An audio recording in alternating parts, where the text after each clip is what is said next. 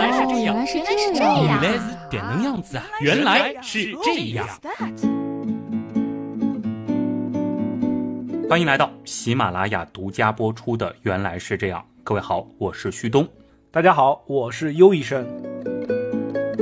上一期节目呢，我们就和大家介绍了一下疫苗的一个历史，同时呢，也和大家讲了一讲疫苗的一些非常重要的基本常识。那么这一期呢，就就会和大家聚焦在现在大家最关心的新冠疫苗了。而且我们也说到了，新冠疫苗它除了国内打的比较多的灭活疫苗之外呢，还有腺病毒载体疫苗，以及在欧美可能用的比较多的 mRNA 疫苗。对我们上一期的时候着重的聊了一下灭活疫苗，嗯但是现阶段我们公众能够打到的疫苗还是以灭活疫苗为主，需要打两次，中间间隔十四天到二十八天。那么腺病毒载体的疫苗呢，在小规模的使用，国内呢现在还没有 mRNA 疫苗的上市。嗯，我们也仔细的看了一下评论区啊，大家的问题真的是很多的。比如说有一个问题点赞也挺高的，为什么我们现在的灭活疫苗主要针对的是十八到六十岁之间的成年人，小孩和老人为什么是放在之后才开始施打？这个和我们临床实验的用药安全有一定的关系。嗯在很多期的原样中，我们都和大家说过，临床实验其实它分为一期、二期、三期、四期。这个之前和大家比较详细的说过。嗯，复习一下啊，一期临床试验它就是初步的临床药理学以及人体安全性评价试验，主要呢是为了观察人体对于新药的耐受程度和整个的，我记得你说的是叫药代动力学，对吧？也是为制定给药方案提供一个依据。是的，一期临床实验大概的规模就是二十位志愿者左右，而且一般都是健康的受试者，除了某一些特定类型的，比如说抗肿瘤药物、抗艾滋病药物。有的时候呢，实验内容呢也会选择一些特定的受试者，比如说性别要求的，比如说有一些妇科使用的药物，或者说产科使用的药物，或者是激素。对于老年人、儿童、特定人群使用的药物，或者说是它是特定对于肝肾功能受损的患者所用特定使用的药物，这时候它在一期的时候会选择这方面的受试者。但是大部分的药物的一期临床实验都是选择健康的受试者。嗯，其实指的就是十八到六十，我们通常认为的健康的青壮年群体。哎，可不可以这样理解啊？就是说，一期临床试验它主要就是为了测试安全性。对，因为药物的安全性其实是第一位的。我怎么很早的时候就说过，药物在某种意义上和毒药是没有什么本质的区别的。哎，在评论区当中，包括在生活中也听到过不少这样的说法，尤其是那些可能犹豫不决、不太想打疫苗的朋友，他们就认为我们都是在当小白鼠。但大家可以想一想，最初的一期临床试验所参与的这些健康的志愿者和他们的奉献相比，那我们的格局真的是太小了。说白了，真正的那些跟安全性相关的试验早就完成了。是的，确实是这样子的。那接下来的二期临床试验呢？二期临床实验的主要的重点，一方面仍然在测量或者说是在评价药物的安全性，这个时候他也开始去测量或者说是去评价药物的疗效了。嗯应用安慰剂或者说是运用已上市的药物作为对照进行评价，在此过程中对于疾病发生的过程和药物的疗效的影响进行研究。嗯并且为后面的三期临床实验的给药方案，以及发生一些并发症时的处理方案，提供更多的生物安全方面的资料。嗯，这里大家要注意啊，这相当于是我们是从二期才开始关注药物的疗效。当然，呃，药理的这方面，我们因为讨论的是人体试验的阶段，在之前在动物上面，或者是更早的一些呃分子模拟等等这些阶段，都已经有一些方向性的指引了。是的，可以这么去理解。二期临床的我们开展的规模大概是一百多位病人，大家听清楚了，就是这已经开始用百人病这个数量级了。对，而且是已经开始使用病人了。哦主要是去参考或者说去考察药物的有效性、药物的剂量和药效之间的关系，还有再评价、再观察药物的安全性。嗯，那如果说是放到疫苗的研发的话，那是不是说在二期它可能就会去施打那些高危人群，就比较容易接触到病毒的、比较容易暴露的人群？是的，从伦理的层面角度来说，是疫苗还是有一个伦理层面和普通药物不同的问题。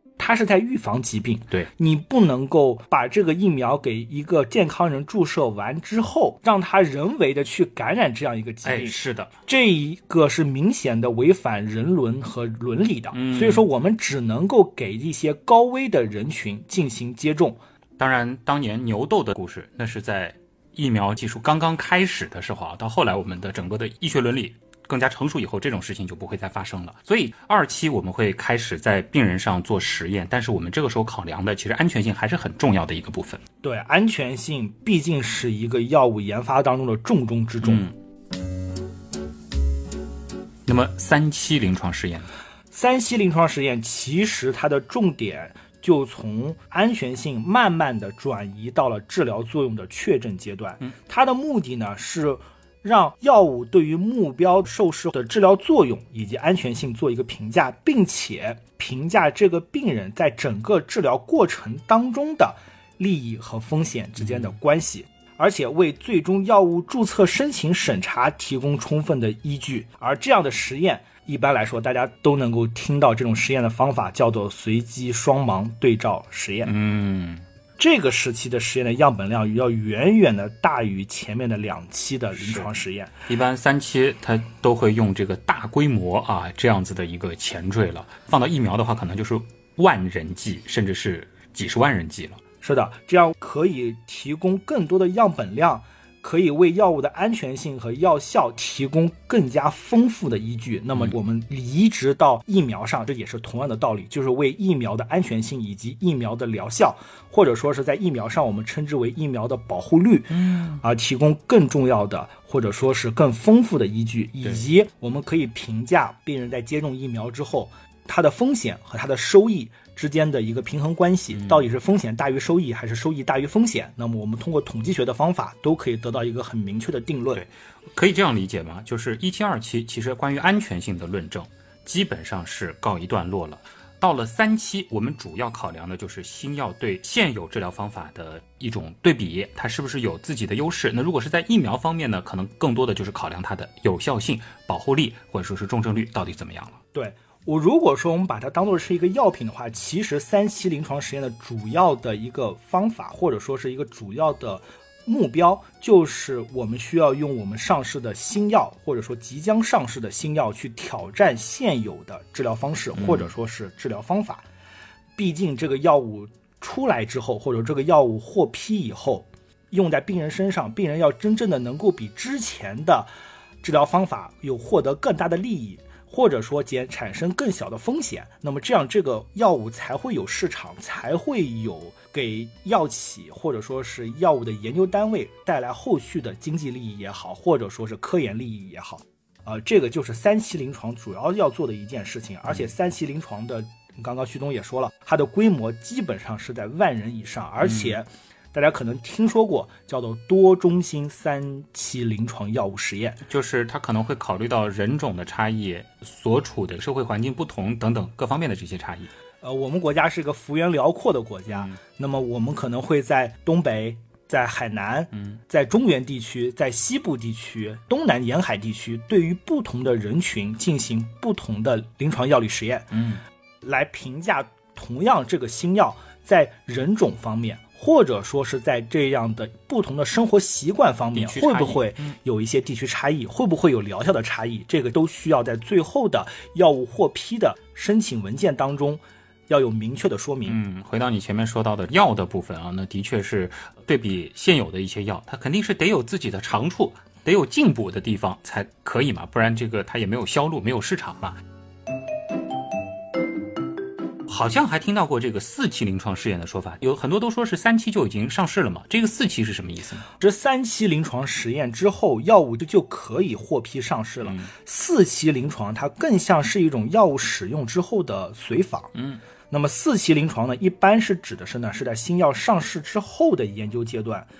主要是在考察广泛使用的条件下的药物的药效和不良反应。嗯还有一个非常非常非常重要的一点，它需要去考虑一些特殊人群当中的使用的风险和利益关系，以及这些特殊人群使用时的剂量需要做一些修正，需要做一些调整。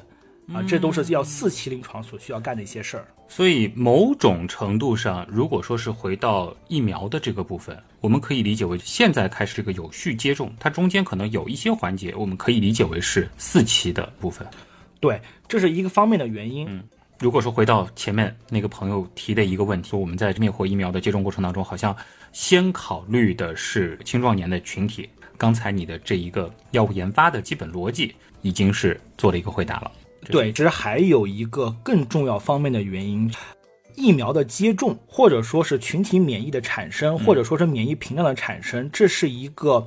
有序的，根据地域不同、区域不同而会有不同决策、不同政策的一个重大决策。嗯。国情不同，对每个国家其实国情和国策都有不一样，并且说是在每个国家这个新冠疫情流行的程度也是有巨大差别的。我们国家这个抗疫做的应该是首屈一指，我们国内的病例基本上处于个位发展、个位爆发或者个位闪现，或者是没有的状态。那么对于我们国人来说，真正的高危人群是谁呢？就是医务工作者。冷链工作人员、机场工作人员、海关工作人员，防止的国外输入型病例，这个是我们抗疫的一个基本的策略。所以，我们第一轮首先就是像包括有医生在内的风险比较高的人群进行一个试打。对，而且这些风险比较高的人群的年龄结构就处于。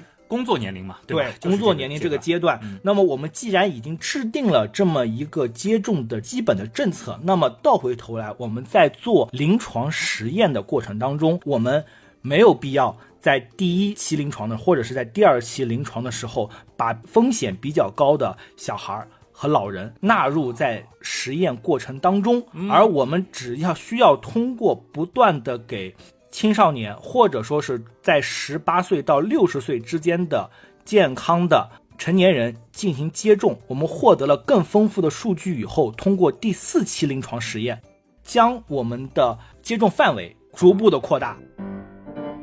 西方国家的话，可能情况就会有那么一些不同了，因为他们其实现在首先想要考虑的就是保护那些。年老体弱的人群，因为在这个群体当中，尤其是一些比如说养老机构等等，呃，院内爆发，它所造成的这个伤亡还是非常惨重的。对，在西方国家，他们疫情的控制可能没有像我们的这么的严格，那么它的高危人群可能就是老年人和青少年，或者说是老年人和孩子，优先的给予他们的接种，这也是理所应当的。那么这也是。一个国家的国策，我觉得其实还是和前面你提到的整个的临床试验有关。因为当时他们在制定这个疫苗研发的时候，可能首先也要考虑到这一部分群体他们的一个安全。当然也听到一些报道，他们在一些老年群体当中也有一些主动报名做疫苗的参试人员。所以这一方面他们的数据在前期可能收集的也会更完整一些，针对这些特定群体。所以他们的策略就是优先打年纪比较大的人群，逐步的往年轻的群体去扩大。是这样子的，我们其实是。在没有做十七岁以下的，或者说是六十岁以上的人的临床药理实验的前提情况下，我们当然不能给十七岁以下和六十岁以上的老年人和儿童去打疫苗，这个是肯定是不符合伦理，也极不负责任的一种表现。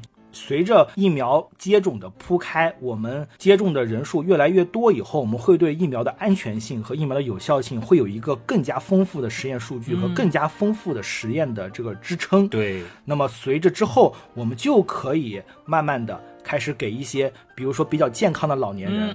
或者说一些十五岁以上。我们慢慢的去放开，逐步的扩展到全年龄，甚至是说是各种各样的身体情况。对对对对对，我们总是害怕当成一个小白鼠，其实我们在某种意义上也可以当成一个打引号的小白鼠。嗯，这样的小白鼠是为了我们的父母和我们的孩子，嗯，当的这部分小白鼠。还是那句话，并不是说所有的小白鼠它就不会被疫苗所保护，所有的风险都要我们来承担。因为前期就已经有很多的临床试验，把这些尤其是严重的副作用或严重的这些安全性的问题都已经给规避掉了，对吧？简单的总结一下吧，对于十七岁以下或者说是六十岁以上的人群，暂时先不接种，那并不是说是心虚，觉得疫苗它还有这样那样的一些风险。而是从一个更加科学安全的角度来进行一些必要的规定和限制，这个节奏很重要。对，就在我录制节目的当天，北京市疾控中心就已经表示，现在我们已经为部分有接种需求的，并且身体状况良好的六十岁的老人，已经开始接种嗯，上海新冠疫苗了。也是这样的情况，应该是在上周，像我父母这个年龄群体已经开始可以去报名了。呃，下一步，北京市将根据国家的意见，适时的全面开展老年人的接种。而且现在目前来说，我们接种到的最大的年纪的接种者已经接近一百岁了。嗯，而且更令人兴奋的是，三到十七岁的人群的临床实验的结果显示，疫苗的安全性和有效性也是非常好的。那么，我们也需要政府或者说是卫生的主管机构获得批准之后，希望三到十七岁的人乃至全年龄段的人都可以接种到新冠疫苗。啊，因为刀友里边有很多朋友可能还没有成年，是吧？大家也不要着急啊，该打的总是会轮到的。那还听到有一种说法，这个在评论区当中也见到过，关于灭活疫苗它的有效性，因为经常听到一个数字是半年，好像有人说是不是打了以后这个半年就跟不上病毒的这个变化了，半年之后你还得再打，以后可能都是每半年都得打一次。这是一个很常见的一种偏见，嗯就因为我们在人身上试验的或者说随访的时间只有半年。这个病毒大规模爆发到现在也不过一年多的时间。，对，因为我们只随访了半年的有效性，所以我们用很科学、很严谨的方式去说了。那么现在这个灭活疫苗的有效性起码有半年左右的时间，并不是说这个灭活疫苗的有效性仅仅只有半年，这个需要我们不断的去随访以后的数据。虽然说我们在动物实验或者说分子模拟的情况下，已经大致能够模拟出疫苗的有效性，但是毕竟我们不是在人的身上去随访。这是一个科学严谨的态度，对吧？那随着疫苗大规模施打的这个时间拉长，更多的数据支撑，我们是有理由相信它的有效性，官方认可的时间也会逐步的被拉长。主要是现在还没有时间去在科学上真正意义上的去证实它真的能够做到这样的一个。是的，还有一个比较关键的点，上一次的节目的尾声，我们也简单的谈到大家比较关心的不良反应这个问题，它可能也某种程度上代表着一种安全性的担忧。啊、我想给大家一个比较基本对于风险和安全性的一个认识。嗯，比如说我们去住院或者去输液，我们一般来说不会签一个输液治疗知情同意书，是或者说是肌肉注射知情同意书，或者说口服药物知情同意书。一般来说，我们不会去签这么一个知情同意书。但你别说，就是你刚才提到的这些常见的方法，根据药物的不同，或者说是病人身体情况的不同，它其实都是存在风险的呀。对啊，哪怕头孢存在的过敏的风险，嗯大家都知道青霉素存在过敏的风险，但是基本上没有人或者说是医生会告诉你，哎，你要口服一片药物，签一个知情同意书，吃就基本吃了，上输就输了，医生最多口头告知一下呀。对对对对嗯对对对。但是你有没有发现，如果说你要住院去做手术，嗯，或者说你输的不是普通的液体，比如说是一些化疗药物，或者说一些靶向治疗药物，或者说是血制品，比如说你要输血，对，医生会拿给你一张纸，虽然那张纸上写的东西很简单、很简练，但是它依然是需要签字告知的。嗯其实大家有没有想过这是为什么？因为风险相对于前面的几种情况会更高一些。我记得应该是肿瘤那些事儿吧，你强调过一个概念，患者在治疗的过程当中是有知情同意权的。是的，就我也相信大家在注射疫苗的过程中，应该是也签了同意。是签过，一人一份儿，然后一嗯份儿是白纸，一份儿是黄纸，它像个复写纸一样。然后那个白、对那个白纸是归档的，那个黄色的那个纸其实是可以自己保留，嗯，它会给你的。不同的地方它会有一些差异，但是签字肯定是签过的。对，疫苗呢，它属于一种生物制品，嗯，它从本质上来说属于一种生物制品，无论是灭活的病毒也好，还是减毒的病毒也好，还是 mRNA 或者说腺病毒载体也好，哦它都属于生物学制品。它和血制品一样，其实它的本身的注射的风险性就比我们的小分子的药物要高很多。哦这是一个客观的事实。所以在知情同意书当中，它也非常详细的写明了你注射之后可能会遇到的一些反应，比如说我其实都经历过头痛、发热，还有呢接种部位局部的红晕或或者是这种酸胀，对吧？有些朋友呢可能会出现硬块，还有一些朋友呢会表现出咳嗽、食欲不振、呕吐、腹泻等等这些常见的不良反应。但总体来说好像都是比较轻微，基本上都是可以自愈的。对，而在接种完成以后，大家会有一个非常打引号的难以接受的，或者说印象深刻的一个过程，嗯，就是你会被工作人员摁在那儿，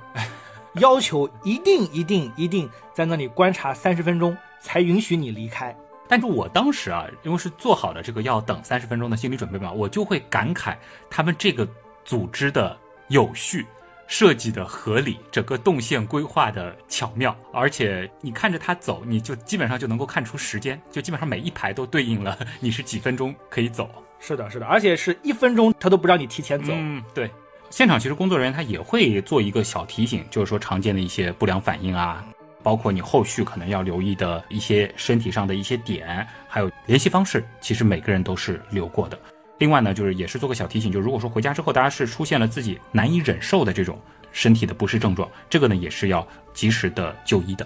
对，确实是这样。而且就是每次接种完疫苗之后，就我们都要求病人观察二十到三十分钟。如果说大家有外伤的话，去打了破伤风的抗毒素以后，这护士也会告诉你在那里等半个小时再走。哎，我比较好奇啊，就是为什么偏偏是三十分钟呢？这个是一个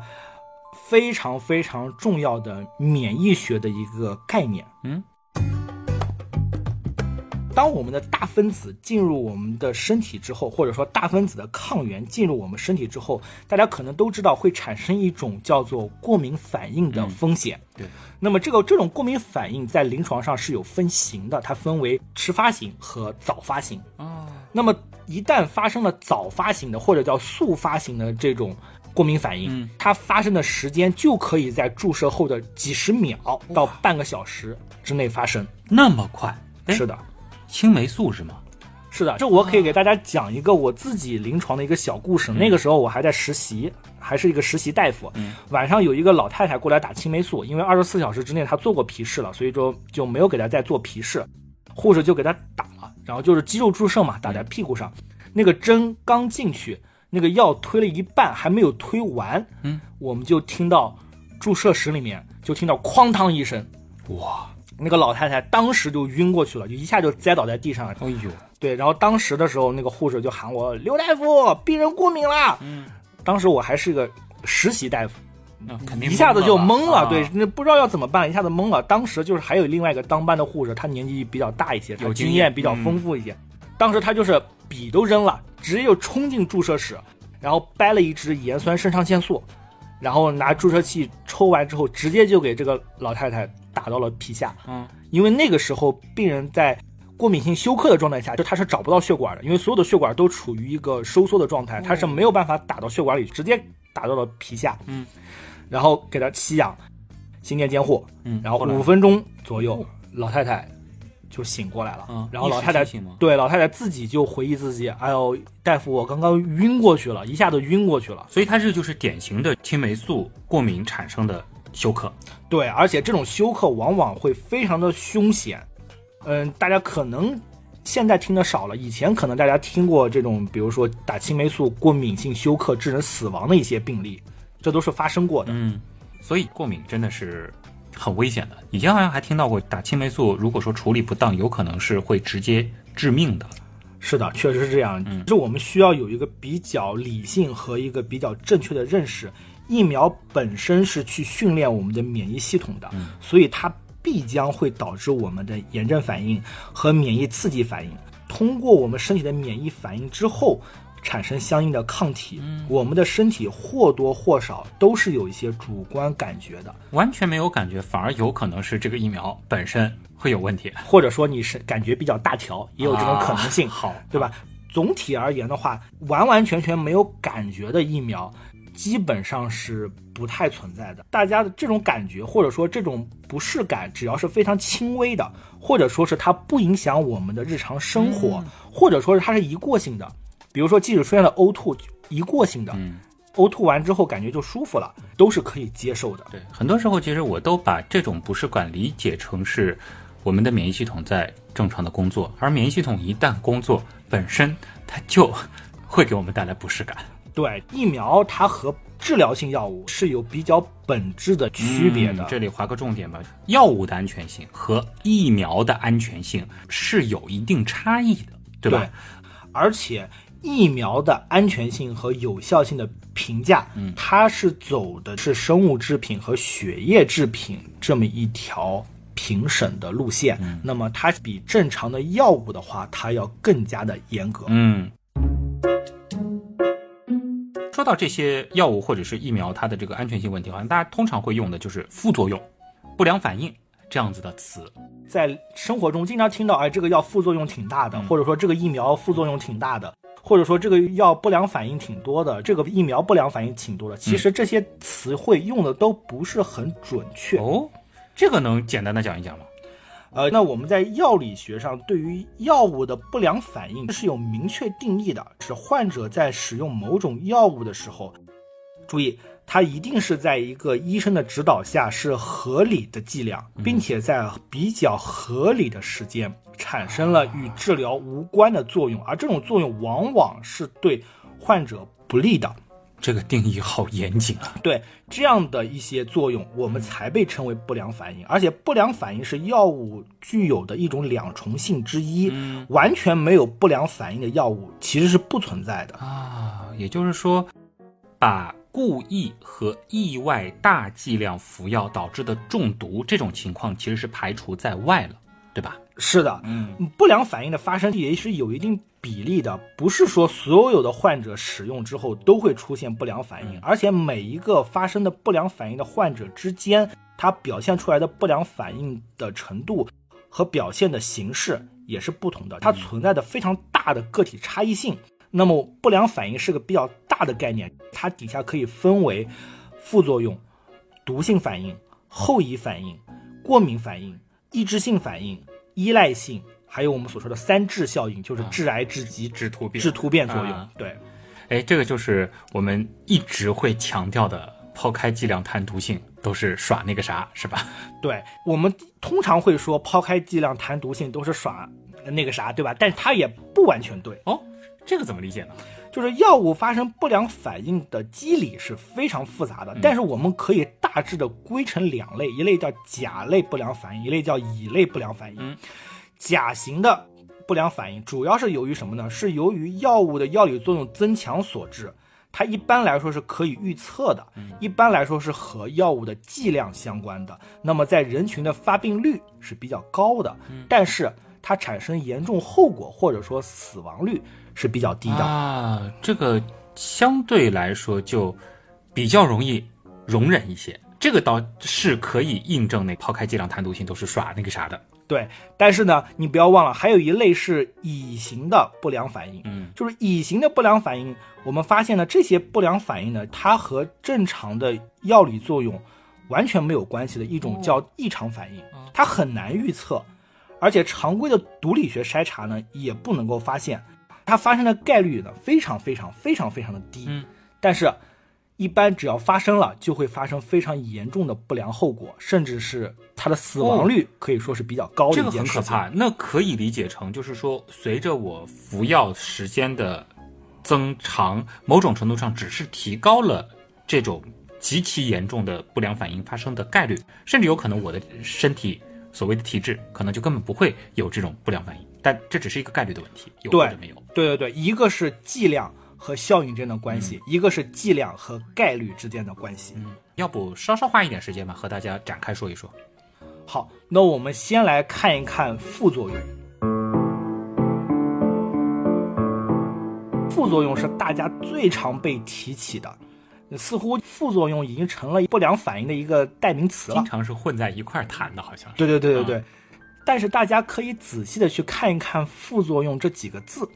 它用的那个“副”并不是正负的“负”，对，他而他用的是正驾驶、副驾驶，他用的是那个“负”，是，他用的是那个正负的“负”，他用的不是那个正负的“负。对对对，他不是那个 negative，就是这种代表负面的”。嗯，那个负，对吧？它用的是可以用成 sidely，更像是另外一个附加的着。伴随的这么一个意思。对，其实我们所说的药物副作用是什么呢？是由于药物它本身的选择性比较低，那么它的作用范围比较广，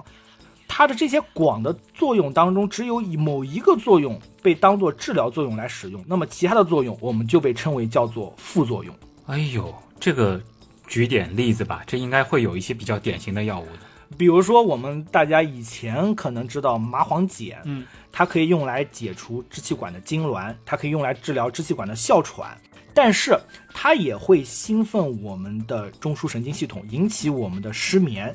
失眠对于麻黄碱在治疗支气管哮喘时这样的一个作用，就被称为副作用。哎呦，但如果我恰恰就需要麻黄碱来兴奋我的中枢神经系统，对这个你是逃不开的，对？对对对对对对。啊，那么副作用它本身是药物所固有的，而且我们在临床实践过程当中，或者在临床实验过程当中是可以预料的，嗯并且也可以通过合并用药或者通过减量的方法去避免的。啊。要是我们这个节目小朋友听的太多，否则万艾可之类的药物也是很经典的，对吧？是 是是，蓝色小药丸，蓝色小药丸的经典故事。啊，好，所以我们在这里讨论的这个副作用，应该就是属于甲型的，它其实和剂量相关的，对吧？对，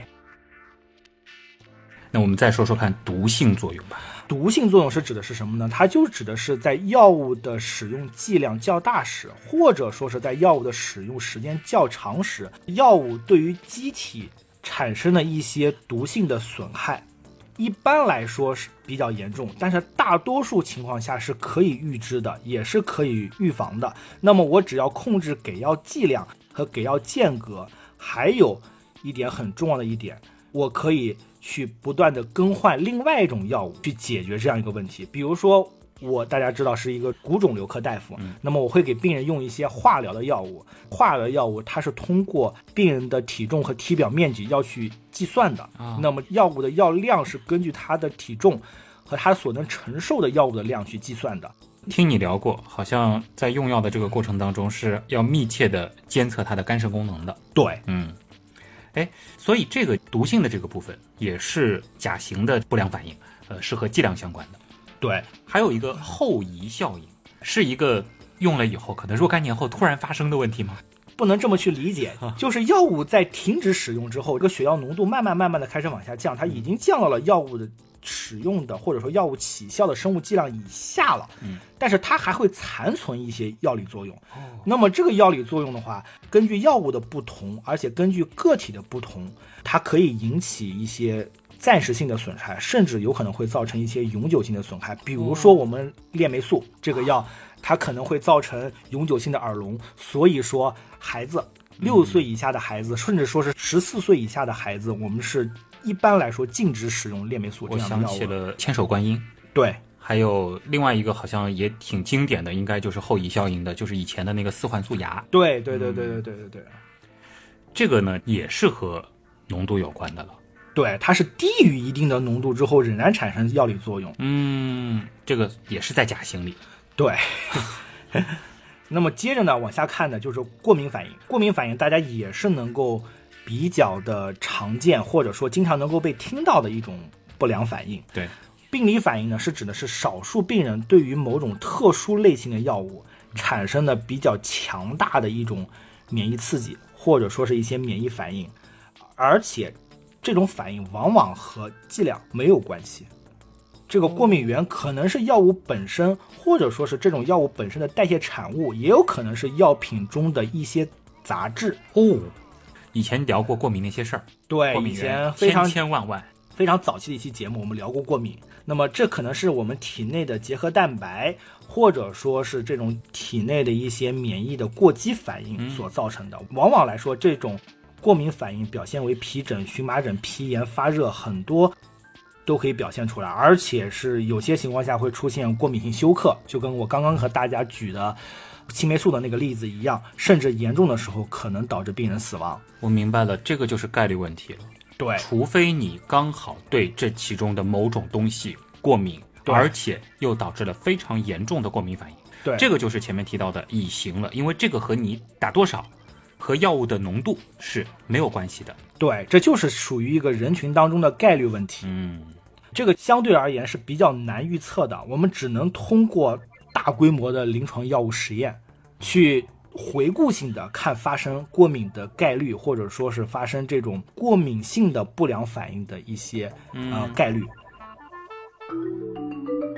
接着呢是什么叫做抑制性反应？抑制性反应它的发生更低，它是什么呢？它是由于人本身的一些遗传的因素有关系。我可能这个人有一些遗传的缺陷，这些遗传缺陷他可能不表现出来，但是他在使用某种药物的时候就会出现很严重的不良反应。比如说，在我国的南方，有一些人他的红细胞里的六磷酸葡萄糖脱氢酶缺乏，嗯，这是一种遗传性的疾病。那么这些病人他在使用了一些药物，比如说磺胺以后，他就会造成很严重的溶血啊。这种你刚刚用疾病。但可能他在不接触这些药物的时候是不会有任何的身体的问题的，对。但就是在遇到特定的药物的时候，就会引发非常严重的问题。对，嗯，这个应该也是乙型了，因为你很难预测，你不可能说在这个用药之前先系统性的去筛查一下。对，这和用药的剂量就没有关系了，因为这是一个人的。遗传的特异性，或者说是遗传的差异性所造成。当然，可能就是在这种遗传呃特异性的人群高发的地区，那可能医院在用这种药的时候就会比较慎重了。对，是的。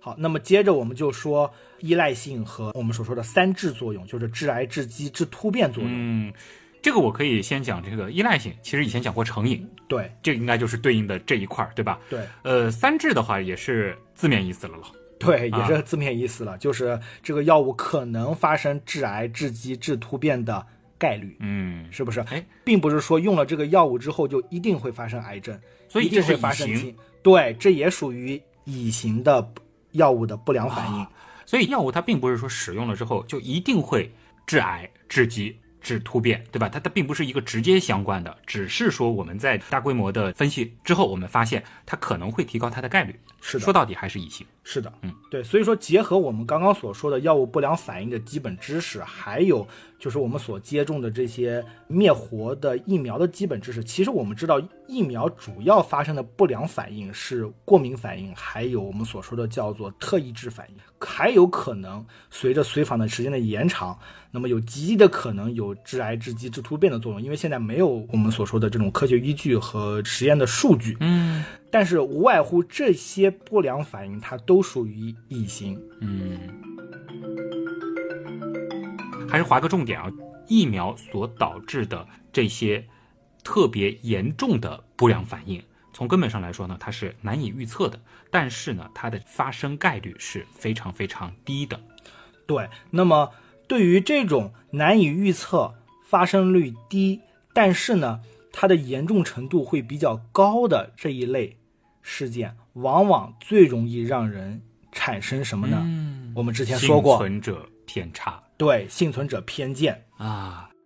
这里头大家冷静下来想这样一件事情：全球范围内各种各样的疫苗大规模施打。现在的这个人数已经非常非常可观了。我没有记错的话，现在应该这颗星球上已经有接近五亿人已经打过疫苗了。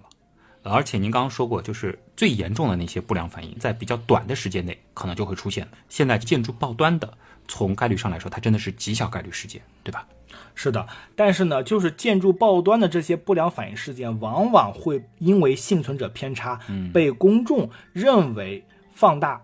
是一种普遍现象，或者说这是一种普遍的风险。哎，是的啊，所以为什么要强制观察三十分钟？如果出现这些严重的不良反应，现场的医护人员是有准备的，相应的这些抢救的药物啊，包括一些设备，其实都是非常齐全的。对，就像我那次经历一样，那个护士冲进去给病人皮下注射了一支肾上腺素，然后五分钟之后，那个老太太就慢慢的缓过劲来了。对，所以大家就老老实实在那儿待三十分钟。如果你去打的话，对吧？而且这三十分钟其实 现在又不是说不让你玩手机，现场的这个手机信号通常都还不错啊，在那儿这个刷刷手机也好，听听原样也好，或者你干脆放空放半个小时的假也都不错嘛。这个是为自己的安全着想。是的。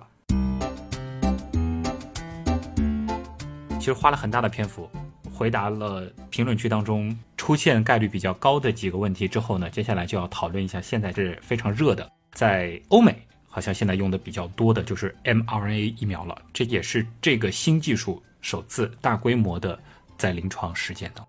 就我们可以简单的回顾一下上一期所说的传统疫苗的研制过程。这个是要先知道病原体，然后它的病理生理的过程，然后呢，我们会呃用各种方法吧，找到合适的相关类似的抗原，对吧？呃，无论是你把病毒弄死，或者说是弄得半死不活都可以。然后呢，再要有方法，因为这是一个工程的问题，就是你需要有大规模生产抗原的方法。那么再加上合适的，你上次提到的免疫佐剂、呃防腐剂，还有稳定剂等等，我们各种各样的配方放在一块儿，成为可靠的疫苗。对这个过程，从总体上来说是一个比较漫长的一个过程。嗯，那么有些科学家就在想，我从本质上注射的还是跟病原体相关的蛋白质抗原，那么通过这个蛋白质抗原去诱导我们产生免疫反应。但是这个蛋白质抗原它是会被抗体所降解的，那么它免疫反应产生完之后产生了抗体之后，这部分抗体会和我们打进去的抗原发生反应，反应完之后这个蛋白质它就被我们的免疫系统所降解了。嗯，那么第一个，我怎么去维持一个比较长时间的有效免疫的问题呢？嗯，第二个是我需要大规模的细胞或者说大规模的病原体去做这么一件事情啊，那。大家想想看，无论是从成本还是从这个制作周期，其实是非常漫长的。是，所以在之前很多的疫苗学家都在想，能不能有更加简单、快捷的做出疫苗的方法。尤其是像新冠这样的大规模的传染性疾病，其实是在跟时间赛跑。对，然后人们渐渐的想到一个问题，就是这人类他自己也能够合成蛋白质。嗯，那么我们。之前说过的中心法则，大家高中生物其实是都学过的。我们从 DNA 到 RNA，从 RNA 然后再合成我们所需要的蛋白质。嗯，那科学家就在想，那我能不能把我所要打进去的抗原反向的做成 mRNA 模板，把这个 mRNA 模板输入到人体当中去，那么人体就会用这个 mRNA 模板来合成。我们自己来组装，对我们自己来组装我们我所需要的蛋白质抗原啊。那么源源不断的产生这样的抗原，那么就会不断的去刺激我们的免疫系统，产生相对应的抗体。那么这个抗体的产生过程应该是非常长久，而且是非常持久的。也就是说，直接投递抗原的说明书啊，不是说明书了，就是这个秘方制造手册，对，到身体当中，对，这就是 mRNA 疫苗的一个基本的思路了。对，这其实就是 mRNA 疫苗的一个最基本、最基本的一个想法。嗯，可以简单的和大家说一说，那 mRNA 疫苗它这是一类令人体细胞经过导入后的 mRNA 产生抗原，进而达到免疫效果的一种新型疫苗。嗯。mRNA 疫苗的核心成分是编码抗原的 mRNA 分子。一般来说，这个 mRNA 分子它会用一个质粒，或者说它会用一个载体，去把它包裹起来，起到保护相对脆弱的 mRNA 分子的作用。它的包裹或者说这个外壳也有助于 mRNA 分子进入到细胞当中去。大家就可以非常明确的了解到，那么相比于传统疫苗，mRNA 疫苗它的成本。比较低，嗯，产生的效率会非常的高，而且我只需要通过生物工程技术合成相对应的 mRNA，我可以做到无细胞哦，去生产 mRNA 疫苗，并且 mRNA 疫苗可以去诱导我们的细胞免疫，它也可以去诱导我们的体液免疫。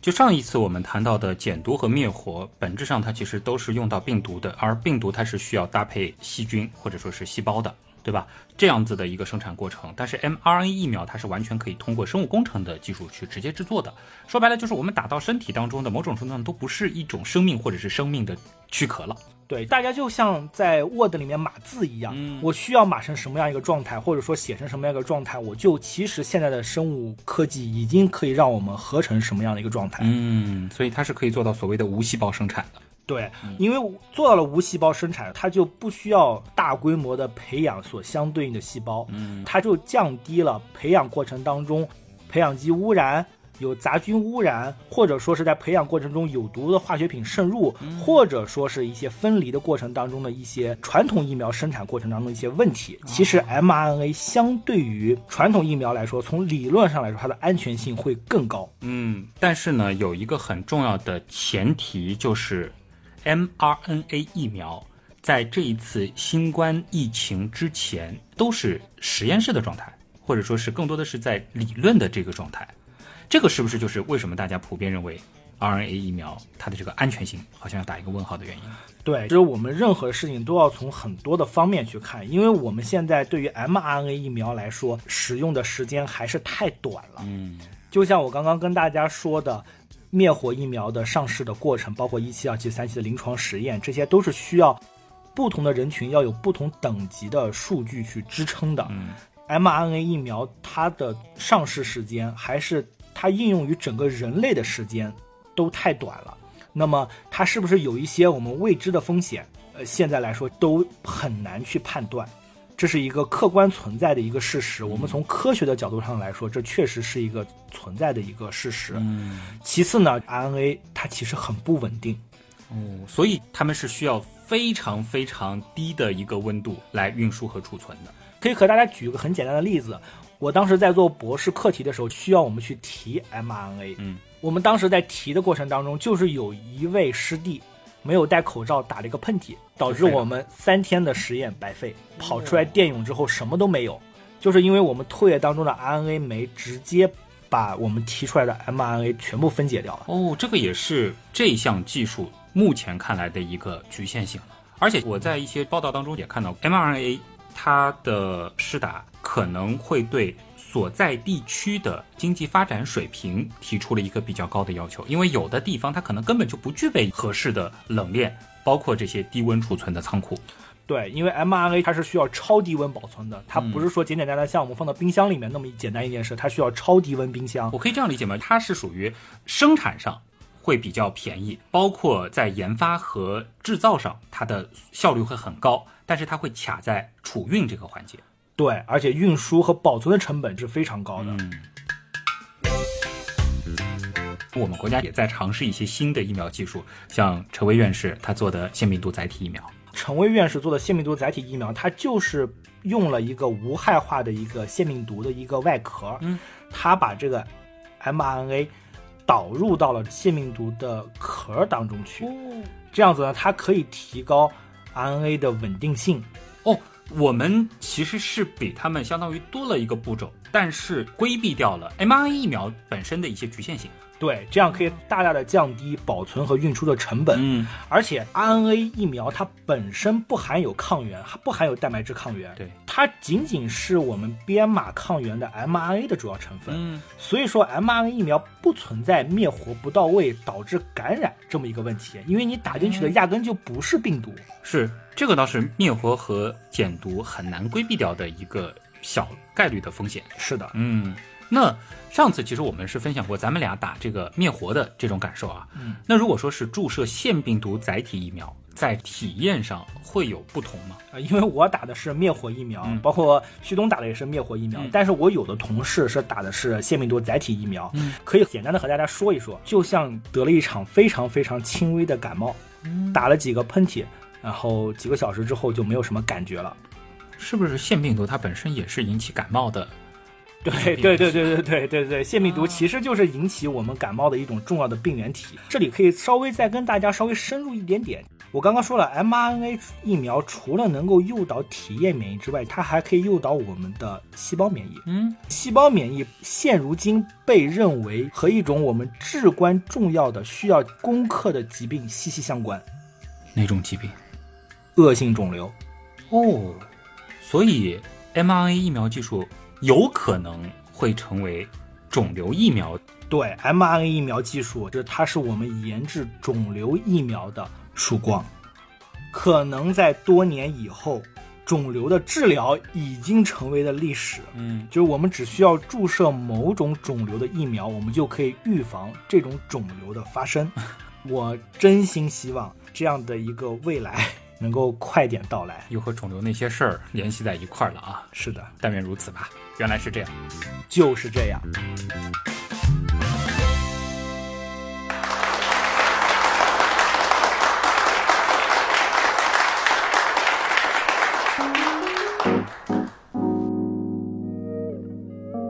其实我觉得这一期节目呢，肯定还是要留一点时间啊，给大家做一个集中的 Q&A 的，因为上一次也是说到了评论区当中，欢迎大家来做一些提问。那我们也是收到了很多有价值的问题，那其中有一些问题，如果说大家仔细回听今天我们前半部分的内容，包括上一期的一些内容，其实就已经应该有一个答案了。接下来呢，我们也针对在正片当中没有提及的一些问题啊，做一个集中的回答。首先第一个就是一种心态吧，我在。评论区当中也见到有些朋友这样说，就是别人都打了疫苗，我是不是就可以不打了呢？因为别人已经帮我筑起了免疫的长城，我是不是就可以高枕无忧了呢？其实我作为一个大夫来说的话，这种想法是一种非常自私的想法。我觉得自己的命运还是要控制在自己的手上。如果说大家都这么去想的话，都不去注射疫苗的话，那么这个免疫屏障或者说免疫的长城永远不可能建立起来。嗯，你是从一个宏观的角度来讲，但是我们也尊重大家的选择权。这里呢，我其实可以从个体的角度来讲一讲这件事情。就是评论区我看到也有朋友提到，就是天花，就是说，除非这种病毒在人世间已经彻底消失了，否则虽然。大部分的人已经建立起了免疫的屏障啊，你没有注射疫苗，但是并不意味着这个病毒就彻底消失了。如果说它还没有消失，那就说明你还是有概率接触到这个病毒的，而且你没有办法保证你自己是不会往重症的方向发展的那一类人群，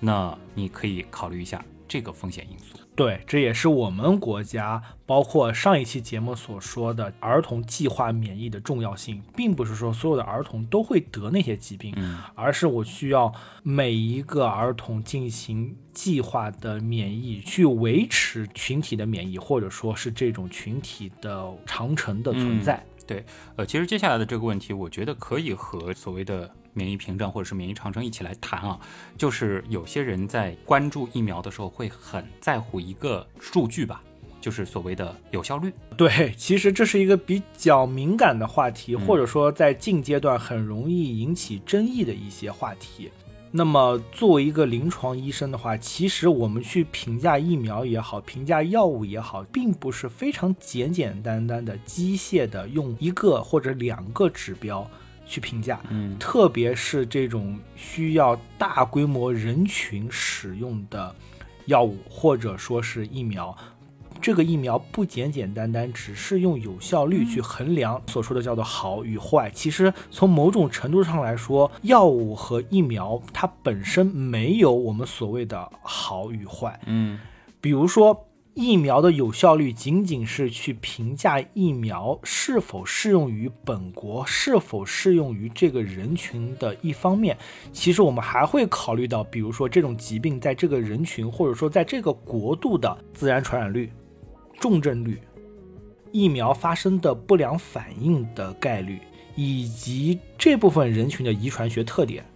人种等等一些问题。就没必要刻意的去追求所谓的百分之九十九以上、百分之九十以上。其实考虑到它施打的环境，或者说是它施打的地区，如果本身就是小范围传播的状态，或者说整个的情况控制的比较好，那么百分之六十有效率的疫苗，或者说是百分之七十有效率的疫苗，它一旦大范围施打，覆盖了足够多的人群，其实它同样也能够起到极大的降低病毒的自然传播率这样一个功能。对，其实世界卫生组织或者说我们国际上公认的被认为是有效的疫苗，这个的有效率只需要百分之五十以上，嗯，就被认为是这个疫苗是研发成功的，是有效果的。因为这个其实和当地的自然传播数有关系。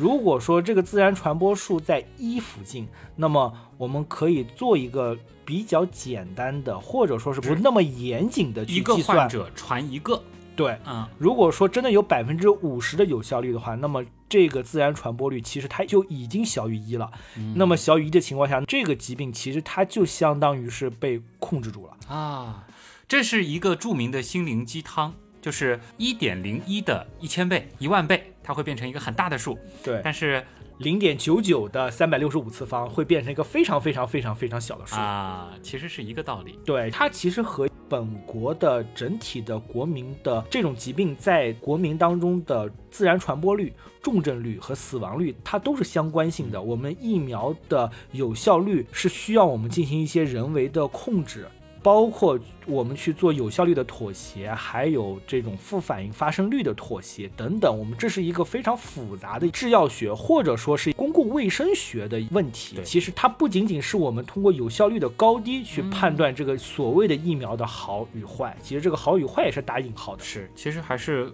可以和大家强调这样一个概念，就是像这样子的新发的大规模的传染病，控制它其实是两条路，一条路就是。全球的所有国家都能像我国一样做到强管控，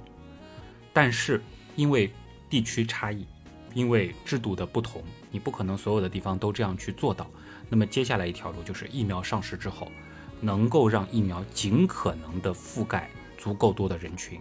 各地哪怕他们所施打的疫苗在种类上、在有效率上存在一定的差异，但大家都在做同样的一件事情，就是从整体上降低它的自然传播率。一旦一以下，或者说它是一个比较小的数，那么这个病毒随着时间的推移，它就会变得越来越不那么流行。对，其实最后总结的一句话就是，我们要冒最小的风险去获得最大的收益。嗯，所以还是那句话，只要你进入了可以施打的人群范围，那真的是希望大家能够勇于撸起自己的袖子，加油干。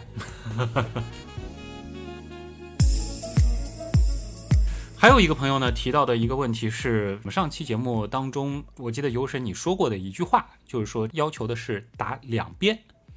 但是呢，有的朋友他就打了同一边，而且这种情况好像在不少地区，呃，还挺常见的。那就想问了，如果说我就是注射了单边，比如说都打了左胳膊。那会不会有什么风险呢？其实接种指南上写的仅仅就是三角肌注射，推荐的是上臂三角肌注射。但是我们在临床实践过程当中，其实还是推荐大家。能够两针打在不同的胳膊上，因为去减少局部的反应。因为毕竟来说，打一针局部的反应一般来说都会有的。你再打一针之后，这个局部的反应可能会延长，可能比第一次来的更剧烈一些。那么去减少局部的反应，你真的是两针打在一个胳膊上，其实也没有什么特别大的问题，就是可能主观感受上会稍微差一些。但是从指南上来说，它都没有问题。但是我们从临床实践上来说的话，我们更推荐的是打在不同的胳膊上。它不是一个和安全性相关的问题，因为。都打一边的话，可能这边会更酸、更痛。因为我也看到过有的案例会说，第二针如果还打在同一个胳膊的话，那个酸痛感，因为我们说第一针的时候没什么感觉，但好像第二针就明显觉得疼了。这个可能是两边打的一个考量。对，其实可以简单的和大家说一说，你打完第一针之后，人体接收到免疫之后，它会产生记忆细胞。嗯，高中的知识其实大家都学过。那么，当你第二次再接种，这个记忆细胞会立刻的被动员起来，那么它所产生的免疫反应要大于第一次。还有一位朋友问，打疫苗的说明当中明确写明不建议打的情况，如果打了我硬要打，会不会有风险？首先的话，对自己的健康负责。如果说真的是存在这样的风险，或者说是明确告诉你你属于禁忌的。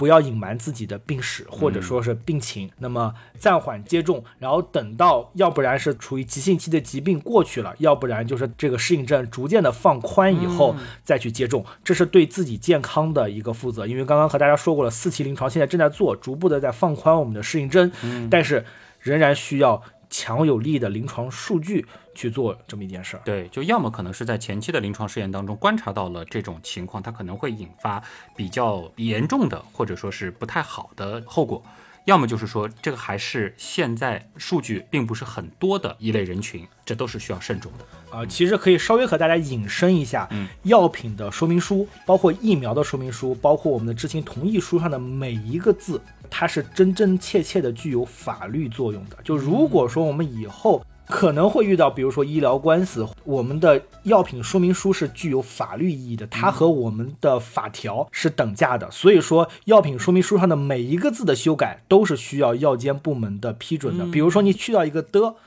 加一个逗号，加一个句号，都是需要药监部门的层层审批批准的。短短的几百个字，但它其实背后对应的是海量的数据以及海量的资源的投入。是的。最后一个问题吧，我觉得这个问题也真的非常重要啊！有很多朋友其实都在担心这样一件事儿，就是我现在打了这个疫苗，但是这个病毒在变异啊，那是不是说过一段时间病毒变异到一定程度了，我这个疫苗就没用了，我还得再打呢？这是一个先有蛋还是先有鸡的一个问题，大家可以仔细的去思考一下，病毒为什么会变异？因为它还在传播。对，因为它还在传播，它在不断的更新。比如说艾滋病的病毒为什么变异的很少，就是因为它传播的速度比较慢，并不是它传播的速度比较慢，而是它会让这个病人活一段时间，或者说活很长的时间。那么它自己更新的时候，这个速度就会比较的慢。嗯，那么其实疫苗对于病毒的变异是有非常大的遏制作用的。当病毒不再传播的时候，或者说它不再治病的时候，不再进入你的细胞发生相对应的一些病理反应的过程中，它就处于一个静止状态。病毒它自身并没有一些剪切酶也好，或者说发生变异的一些方法，那么它只要维持在一个静止状态，那么它是不会有任何变化的。你这个回答才切中关键了，因为只有在现在加快速度。尽可能的把这个免疫屏障在全球范围内建立起来，你才可以最大限度的放慢病毒变异的步伐。因为的确，从科学上来说是有这样的可能性的，就是当病毒它变异突变到某一个程度的时候，就是我们现有的这些抗原可能就没有办法去识别了，这种情况下就会问题比较大了。对，所以说有这么一个想法的朋友，其实你想的特别对，但是最后对应的结果。是你应该去抓紧时间，注射疫苗，减少传播，用这样的方法去减少病毒的变异。当然，另外一种情况呢，大家其实也可以去想一想，就是流感疫苗。如果说真的出现了这种情况，因为我们没有办法覆盖到这个全球的每一个角落，虽然各个国家其实也都在做这样子的努力，如果是真的到了那一天的话，那么其实就是一个季节性的接种了，而且。虽然说流感在不断的变异、不断的发展，但是我们依然在为通用流感疫苗这件事情在不断的努力，而且已经看到了即将胜利的曙光。总结一下，所以说疫苗、特效药物真的就是终结一种传染病的克星。嗯，还是那句话，该打赶紧打，好吧。那么以上就是本周的原来是这样了啊，这个系列到这儿呢也差不多告一段落了。如果说大家还有一些疑问，觉得意犹未尽的，还是可以在我们的评论区当中留下你的感想，包括可能大家近一段时间陆陆续续接种的朋友会越来越多，你还有一些这种感受啊，或者说是一些自己的分享，或者说是自己的一些感悟吧，其实也都可以在我们的评论区和其他朋友一起来分享。那我们这两期节目的评论区也将成为让大家去判断打还是不打的一个很好的参考。那么我们在喜马拉雅社区当中，最近也是开通了一个新的功能啊。这说实话也不是新的功能，这是我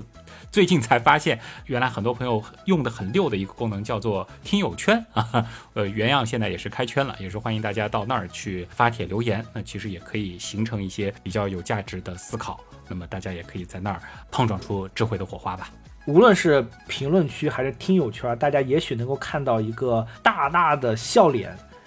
嗯，然后他的名字叫 Doctor Ultralisk 啊，那个人就是在下，不好意思，我也会时常去那儿冒个泡，然后和大家交流一下看法，或者说交流一下现在的一些观点。我也不保证我说的百分之百完全是正确的，但是和大家交流总归是一件好事儿。好，欢迎大家到评论区捕捉旭东以及有医生啊。好了，那么以上就是本周的原来是这样了。再次感谢通过所有方式支持和帮助过我们的朋友。原样的发展真的离不开大家哦。我是旭东，我是优医生，咱们下周接着聊，再见。